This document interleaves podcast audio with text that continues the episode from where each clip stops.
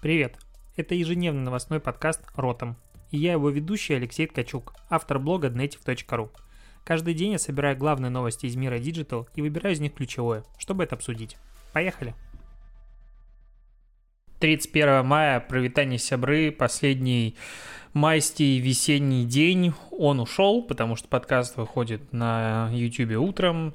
В общем, Давай обсудим с тобой новости эти, этой недели, назовем это так, потому что традиционно выходные не подкидывают нам тем для обсуждения. Начнем со статьи, которая вышла на Косе у ребят из сервиса для аналитики, инстаблогеров и, и поиска блогеров Trend Hero. А, я про них пару раз писал в формате нативных интеграций. Хороший сервис, мне нравится. И они сделали исследование по скажем, сначала они делали такой парсинг для моего канала, я публиковал график того, а, влияет ли отмена лайков в разных странах на изменение вовлечения в Инстаграм с точки зрения такого наглядного. И то, что мы там увидели, увидели, что особой разницы никакой не заметили, если сравнивать страны, в которых лайки как бы отключены и где не отключены. Потому что много я вижу информации о том, что в какой-то стране типа отключили лайки, и все упало, и вообще беда, беда, беда. А, ребята взяли, собрали для Кос большую статейку с э, графикой по поводу сравнение разных стран, допустим, Германия с лайками против Италии без лайков. Часть категорий э, в Германии с лайками выигрывает э, у Италии, а вот, на, наоборот, допустим, э, у Канады практически отличий нет. У России с лайками против Бази- Бразилии без лайков разницы тоже нет. Короче, если резюмировать и не грузить сейчас тебя большим количеством инфографики и какой-то статистики, а, есть главная корреляция между количеством подписчиков и вовлечением, такое было всегда, именно если мы говорим про ER, а не ER Reach. И в остальном никакой зависимости не нашлось. То же самое пробовали ребят найти зависимость а, от городов и вовлечения, но здесь как бы я, мягко говоря, не сильно согласен с методологией, потому что то, что блогер живет в каком-то городе, опять-таки, не имеет никакого отношения к его аудитории. Я вот живу в Питере два года, у меня аудитория большая часть из Москвы, потом, понятное дело, Питер, потом Минск, просто потому что я оттуда и долгое время а, позиционировал себя как локального, скажем, белорусского блогера, набирал белорусскую аудиторию, мне это было интересно. Думал, что там я стану жить, глупец. Вот, но есть более интересная статистика по поводу того, как растут блогеры. Короче, было собрано 5 а, категорий профилей от 1 до 2 тысяч подписчиков, от 2 до 10, от 10 до 100, от 100 до миллиона и миллион и более. И раз... Ну, произошла разбивка по этим группам относительно того, как изменилось количество их подписчиков за последний месяц. Э, у кого упало, у кого выросло и насколько сильно. А, и опять есть э, несколько категорий э, падения на больше, чем 5%, от 5 до 1%, практически не изменилось, типа минус 1, плюс 1% изменения количества общего подписчиков относительно прошлого месяца, от 1% до 5, от 5 до 10, от 10 до 20 и более чем 20. Так вот, более чем 20% удивительно, но в России это распределение практически в каждой категории одинаково. То есть, э, если мы смотрим на все категории от одного одной тысячи подписчиков до миллиона подписчиков, то в каждой из групп на 4% увеличилось, точнее у 4% аккаунтов наблюдаемых увеличилось количество подписчиков более чем на 20%. У аккаунтов более миллиона подписчиков таких профилей 5. И главная зависимость, что чем больше подписчиков, тем быстрее растут профили, тем больше у них процент а, аккаунтов, у которых изменяется количество подписчиков от хотя бы 1 до 5. То есть если мы рассмотрим, допустим, самую интересную категорию, категорию от миллиона и более. А упала на 5% аудитория у 4%, у, от минус 5% до 1% у 14%. Фактически никак не изменилась аудитория, это плюс-минус 1%, 33% профилей. А выросла до 5% на 20, у 25% аккаунтов.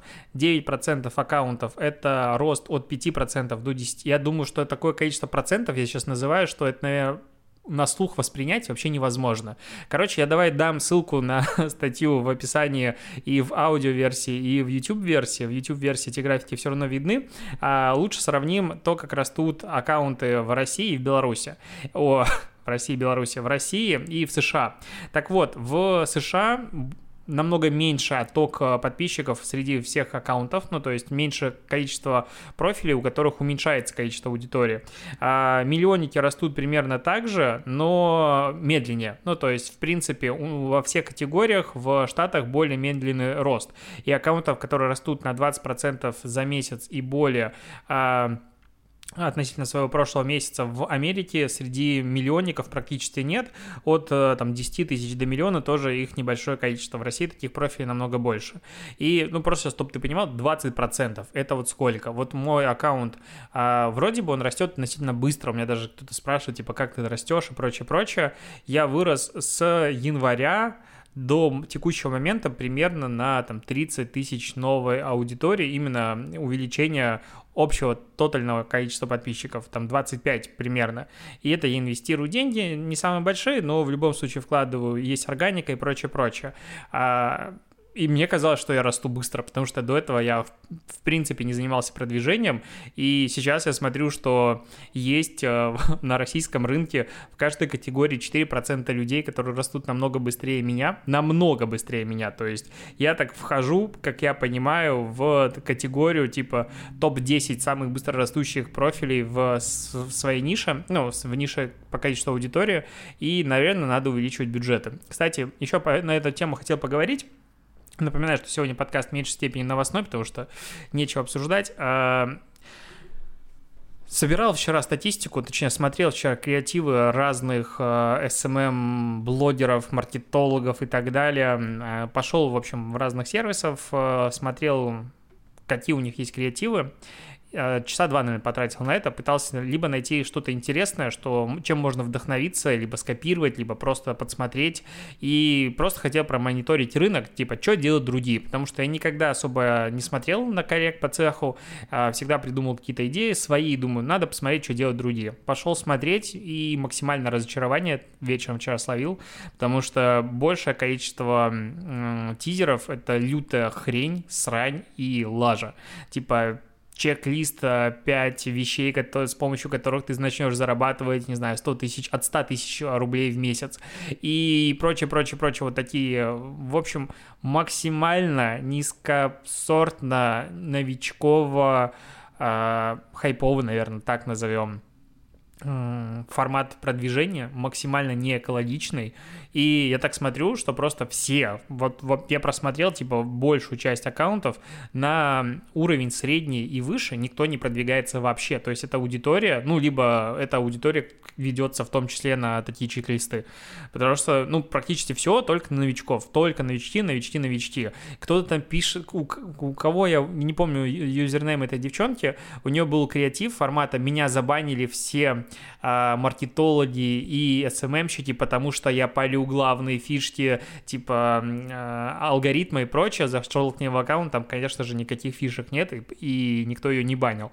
Э, и вот такой формат контента. И я подумал, что, наверное, единственное это только Единственное объяснение есть, в принципе, что только такой формат продвижения и такой формат креативов, возможно, работает. Все остальное вообще не пашет. Ну, такое ощущение. Потому что я сделал уже, наверное, штук 20, ну, плюс-минус э, разных э, по своей идее, по, скажем, режиссуре э, тизеров в моушене. В общем, динамической рекламы для, для своего профиля, пока не нашел того, что мне интересно, не могу я нащупать. Я, честно, недоволен своим, я не пытаюсь сказать, что у меня лучше, точнее, у меня лучше, чем больше, что я видел, но я недоволен очень сильно тем уровнем качества продакшена, который я делаю, пока просто экспериментирую, потом, когда найду идею, закажу просто нормальный дизайн.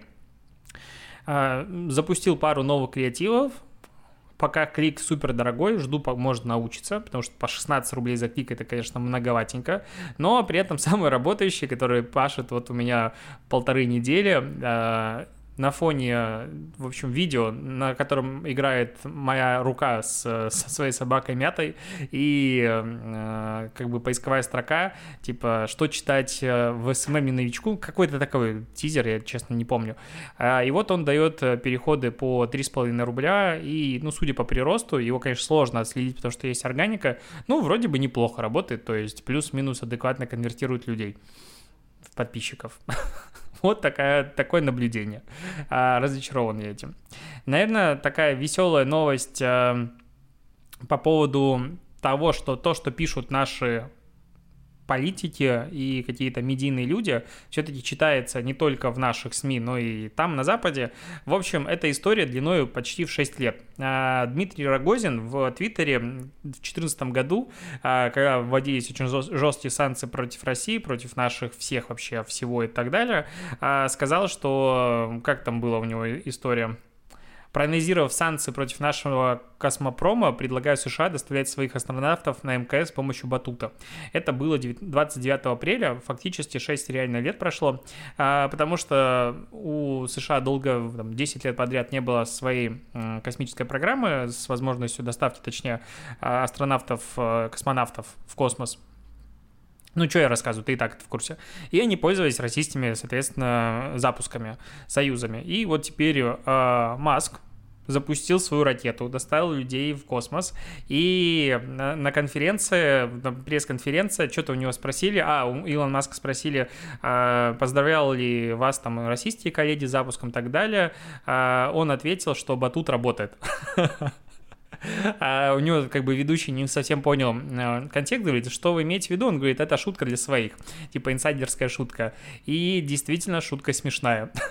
ну, как бы ситуация грустная, но понятно, что, э, возможно, это его задело каким-то образом, и он подстебнул таким образом. Ну, это длинная такая история, и просто так ее не запоминают. То есть в 6 лет э, помнить о этом твите, это значит где-то заелось. Но это инсайдерская шутка для своих своих мне понравилась. А, такая отсылка.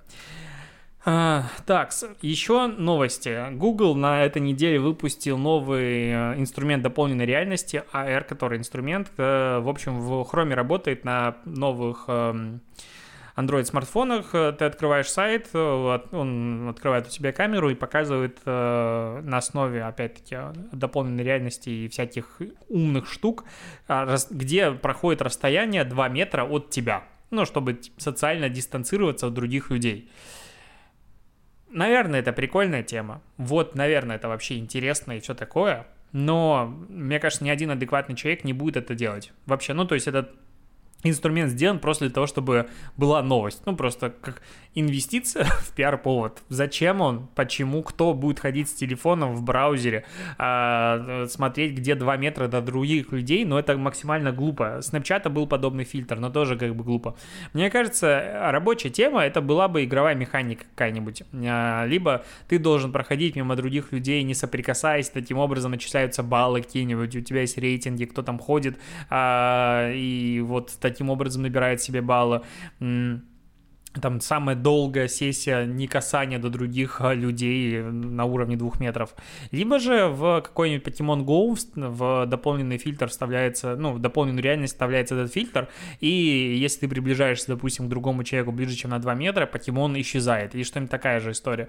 То есть вот это более рабочий тема, которая могла бы а, реально быть в пользу. В остальных случаях, ну, ну, come on, ну, серьезно. Ты будешь открывать фильтр э, в телефоне, чтобы контролировать расстояние до двух, двух метров до людей, ну, никогда такого не будет. Но в целом, как бы, направление прикольное. И еще про прикольное. А, работодателей в Швеции обязали платить за аренду жилья удаленных сотрудников. Короче, это произошел эм, судебный прецедент, в котором а, сотрудница бухгалтерской компании, а, ну, она работает на карантине, и ей пришлось приспособить э, кухню своей двухкомнатной квартиры под рабочий кабинет. Э, работодатель настраивал, что изначальных договоренности не было прописана никакая материальная компенсация, ну, как бы, и работа из дому, по сути, не была прописана в изначальной договоренности, если так подумать. Но, в общем Суд стал на сторону женщины, и теперь э, работники имеют право оформлять компенсацию даже задним числом, если они были уволены или уволились сами. Сумма ежемесячной компенсации составит 150 фран- швейцарских франков, 154 доллара. 154 доллара будет работодатель компенсировать работнику а, в аренду и обустройство рабочего м- места в Швейцарии. Хорошо жить в Швейцарии, что я хочу сказать. Опять-таки, не слышала никаких подобных новостей. То Твиттер об этом говорит, сам инициирует такую историю, то еще кто-то. Но вот э, у нас э, считается, ну ты же дома работаешь, наоборот, ты не, ты не тратишь время на работу, ты можешь не питаться в столовой, ты питаешься дома. Короче, э, я думаю, сейчас э, у нас ждут новые интересные времена, в которых в договорах будет прописана как раз компенсация или там обустройство рабочего пространства у тебя дома, при условии того, что ты будешь работать удаленно, и при условии того, что это будет а, массовая ну, история с, с подходом к удаленному присутствию в офисе. А, Еще про карантин. А, кстати, заметил, как в последнее время стало намного меньше новостей про коронавирус. То есть, э, по сути, если раньше там в феврале, в марте и в начале апреля практически все новости, которые я зачитывал про digital, обсуждали, они были так или иначе связаны с коронавирусом, то сейчас все больше и больше новостей в, опять-таки, ротом подкасте становится вообще не про коронавирус. Про бизнес, про маркетинг, какие-то кейсы и прочее, как будто начало чуть-чуть все оживать. Ну и медиапространство пространство устало очень сильно от одной и той же темы. Меня это очень сильно радует, потому что я помню, в какой-то момент я смог сделать выпуск вообще без коронавируса. Я такой, вот это да, счастье. Ну, то есть очень круто, я старался и так это фильтровать. Интересно про Starbucks. И, а, тут даже не про саму эту историю, потому что, в общем, новость появилась, что а, американцы перекупают фирменные многоразовые стаканчики Starbucks в 5 раз дороже, чтобы воссоздать а, атмосферу кофейни у себя дома. Короче, Starbucks в Штатах работает, но работают не все а, кофейни, и они перестали продавать кофе в многоразовых стаканчиках только в одноразовой посуде, чтобы, опять-таки, избежать, ну, возможного заражения. И сейчас эти стаканчики начали перепродавать, я не знаю, покупают их или нет, но как минимум перепродают. Возможно, спрос все-таки на это существует. А, просто потому что хочется ощутить как бы нормальность жизни. И я вот относительно недавно, я как раз э, на днях сдавал свою старую квартиру, и получается, мне надо было потусить в городе, съездил в магазин, и ехали мимо, увидели, что Starbucks в Питере работает, если интересно, на Невском, рядом с э, Исатьевским собором. Да? Казанским собором, я их все время путаю. Рядом с Казанским собором э, работает до полдевятого вечера, если вдруг кто из Питера меня слушает и хочет в Starbucks ходить. Работают на вынос. Мы такие едем, о, надо остановиться купить. Заказали кофе, и я прям почувствовал возвращение к нормальности. Ну, то есть кофе на улице из стаканчика – это вот та счастливая жизнь, когда ты не шугался людей, и когда ну, короче, вот как тогда было хорошо, поэтому я прекрасно понимаю американцев. И ощутить нормальность жизни — это супер важно. Поэтому я бы, а, возможно, стаканчики, конечно, не покупал в 4-5 кругов наценки, потому что мне из кружки прекрасно домашний пьется, все хорошо. И мне, наоборот, более цены, а, допустим, этим бумажные стаканчики. Но тут интересно, что это именно Starbucks или Starbucks. А, и это как раз про силу бренда, про комьюнити, про то, а, ну вот я выложил историю с Starbucks, мне написало несколько человек о том, что там мерзкий кофе, пить его нельзя, что-то еще там по поводу обжаренный, не обжаренный. Короче, а я вот, мне нравится. Мне прекрасно, я люблю кофе из Старбакса, я люблю с мятным сиропом пить капучино и прочее. И то же самое, огромное количество людей его любит, ценит, и опять, это не просто кофе, это огромный бренд. И ты, пьешь этот кофе, ты, не знаю, впитываешь в себя какую-то бренд-составляющую этого бренда. Короче, это больше, чем кофе, по факту, это бренд. И интересно, что такая новость, по сути, могла произойти, по сути, ну, в этом мире только с этой кофейней. Никакой другой такого произойти, на мой взгляд, не могло. А, это про силу бренда и про то, как э, круто вокруг себя создавать что-то большее, чем просто продукт.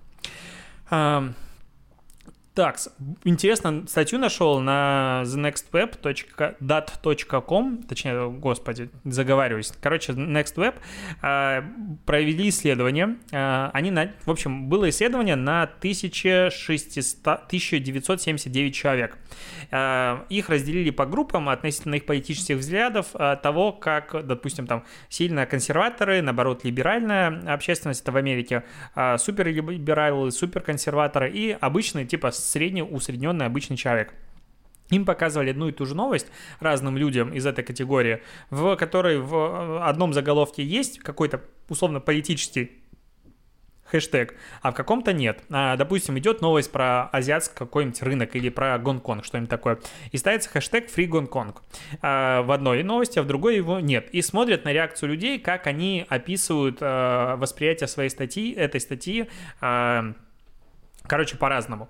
А, про супер политизированных а, пользователей неинтересно обсуждать, потому что они там очень сильно агрятся на хэштеги, которые как бы их противники условно используют или или эти ценности, которые под этим хэштегом стоят, они не разделяют. И они видят, когда стоит хэштег, это сразу политизирует любое обсуждение. И, допустим, там а, есть статейка про мету тут было. А, так, так, так. В общем, что-то там про работу девушек э, в офисе удаленная, вот какая-то такая новость. И в одном месте стоит мету, а в другом нет. И в первом случае, где не стоит э, этот хэштег, люди обсуждают саму статью, а в другом случае уходят в обсуждение этого движения. И то есть очень сильно любые хэштеги, которые очень популярны, они дают позитивный либо негативный окрас этой новости. Но интересно посмотреть на то, как э, люди, которые как раз-таки не сильно политизированы, как они э, по-разному относились к этим новостям.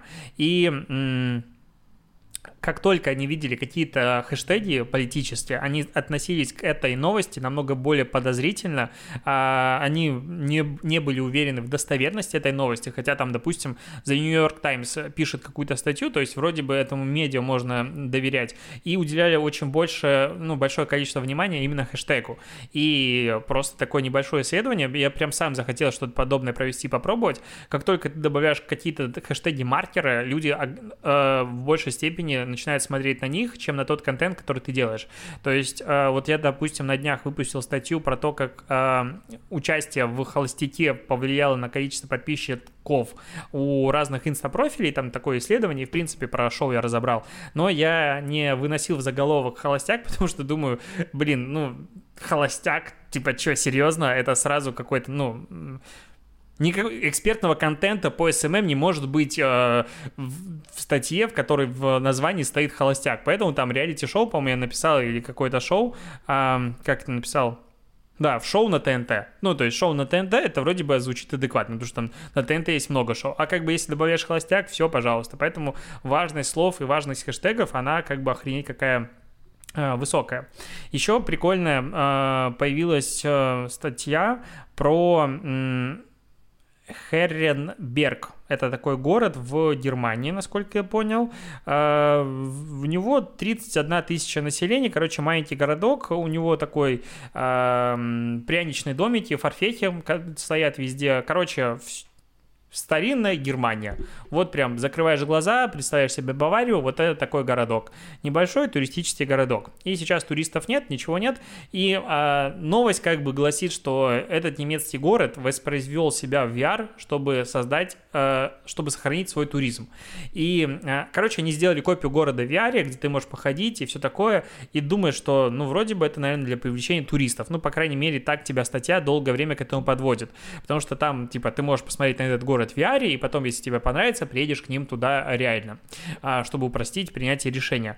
Но на самом деле, а, почему сохранить туризм? Потому что они сейчас начали тестировать, допустим, а если мы здесь поставим торговый центр, или изменим, допустим, дорогу, или что-то еще. Короче, они в VR, так как у них есть полноценный город, ты можешь походить полностью. Могут поставить любое здание и посмотреть на реакцию жителей.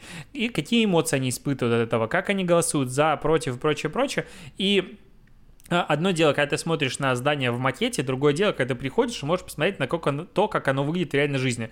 И я так подумал, что, по сути, если а, ну, когда точнее, AR и VR, возможно, даже э, дополненная реальность здесь поможет лучше, прям станет дешевой и массовой, то э, архитектура очень сильно изменится.